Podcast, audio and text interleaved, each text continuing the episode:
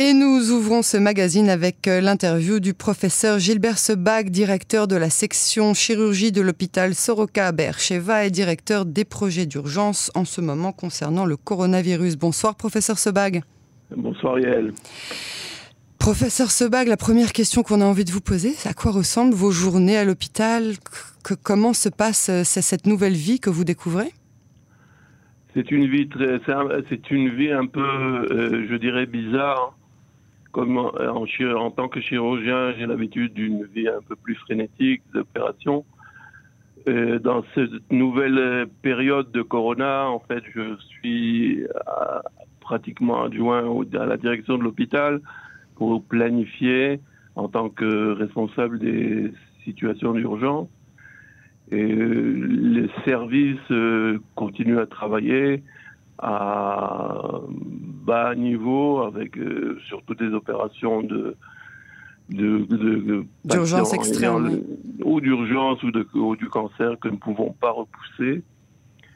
C'est une situation un peu bizarre. C'est une urgence, mais pas frénétique comme nous connaissons, nous, par exemple, en traumatologie ou dans les cas difficiles. Et combien de malades avez-vous en ce moment? Surtout, combien avez-vous de respirateurs artificiels? Alors, euh, nous avons à l'hôpital actuellement dans le service qui est complètement dédié à ce, au traitement des malades ou des euh, gens qui sont atteints du corona. Nous avons actuellement 19 patients. Cinq de ces patients sont dans un état euh, relativement grave, mais ne sont pas encore ventilés. Ah, et peut-être qu'ils ne le seront pas. Deux patients sont dans un état modéré et le reste euh, dans un état satisfaisant. Nous avons en tout et pour tout hospitalisé 40 personnes, dont 21 ont en fait guéri et ont été euh, renvoyés chez eux, 5 euh, aujourd'hui, par exemple. Ah, ça, c'est quand même des bonnes nouvelles. Alors, on entend il y a quelques instants que le ministère de la Santé va conseiller à tous les civils de porter un masque. Est-ce que vous pouvez nous dire si vraiment ce masque hein, que j'ai sur moi, ces gants chirurgicaux qu'on ne quitte plus, nous suffisent pour nous protéger? En fait, c'est pas vraiment une protégée de des postillons, de ce que l'on peut recevoir. C'est une partie de la, de la protection. C'est aussi pour protéger les autres. C'est ça, c'est surtout pour protéger les autres. Protéger les, autres. À l'hôpital, nous avons depuis quelques jours euh, instauré une discipline euh, euh, complète de que tous les tout le personnel médical doit porter des, des masques. Les gens qui sont suspects d'avoir euh, un problème respiratoire, évidemment, sont mis en, euh, euh, en confinement à la maison.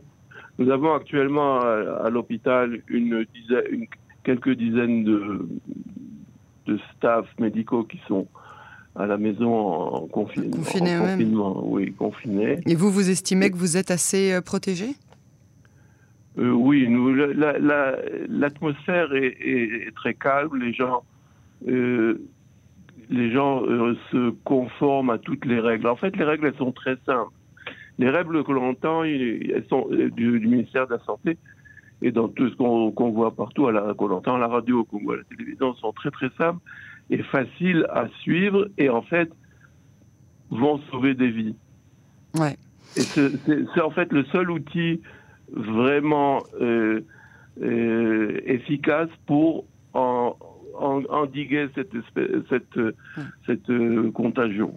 Alors depuis laver le début... les mains, je dirais laver les mains, se laver les mains, toucher le, le, minimum de surface, et si on les touche, immédiatement les, se laver, se, se, protéger quand on tousse ou quand on éternue la, la, distance entre les personnes, les, rassemblements de moins de deux personnes depuis ce soir. Voilà, en fonction des, euh, des mesures euh, imposées par le gouvernement aujourd'hui. Des, des, mesures très simples, mais qui, sont, qui vont être efficaces, nous espérons. Oui, oui. Alors, professeur Sebag, depuis le début de, cette pandémie, on considère le Covid-19 comme une maladie vraiment dangereuse pour les personnes âgées ou éventuellement euh, celles ayant des pathologies particulières. Pourtant, euh, le virus fait des victimes plus jeunes. On pense notamment. Oui. Alors, est-ce qu'on en sait assez sur le virus? Alors là, vous, vous, euh, c'est une question qu'il faut poser à un virologue. Je ne suis pas virologue. je, je, ce que je, enfin, ce que je sais, j'en sais relativement assez, mais ce que, pour, pour revenir à votre question, les gens âgés sont en fait statistiquement sont plus en danger, surtout les gens après l'âge de 80. Et puis nous avons une deuxième tranche d'entre 70 et 80. Et là, les, gens plus jeunes, statistiquement, mondialement et aussi ici chez nous en Israël, sont moins en danger d'être contaminés par le virus, d'être malades surtout, parce qu'on peut être contaminé sans être symptomatique. Oui, ouais. et on peut contaminer les autres sans être symptomatique. Effectivement, vous avez raison, Yael. On voit euh, des, des, des, malades jeunes, et même, je dirais, très jeunes, le plus jeune que nous ayons eu à traiter à Soroka, notre hôpital Soroka, est un malade de 19 ans qui a guéri d'ailleurs et qui est rentré chez lui. Et euh, étant en contact euh, avec mon frère qui travaille à Paris en tant que chirurgien et médecin, et avec euh, les, données que je reçois de, France, nous avons effectivement en France, en Europe et un peu en Israël qui ressemblent des données épidémiologiques un peu différentes de ce qu'on a, qu'on a entendu euh, de Chine, par exemple. C'est-à-dire? C'est-à-dire que nous voyons des gens jeunes et des gens relativement jeunes qui sont aussi dans un état relativement grave. Ils récupèrent plus facilement parce que, comme vous disiez euh, tout à l'heure, ils n'ont pas ces, ces comorbidités, ces pathologies chroniques euh, comme les, les, les, les insuffisances rénales, l'hypertension, etc., qui les fragilisent beaucoup. Oui. Et donc pourtant, donc aujourd'hui, on essaye de défendre vraiment euh, toute la population, mais euh, on nous répète et on nous rabâche systématiquement que c'est pour défendre nos, seniors en fait.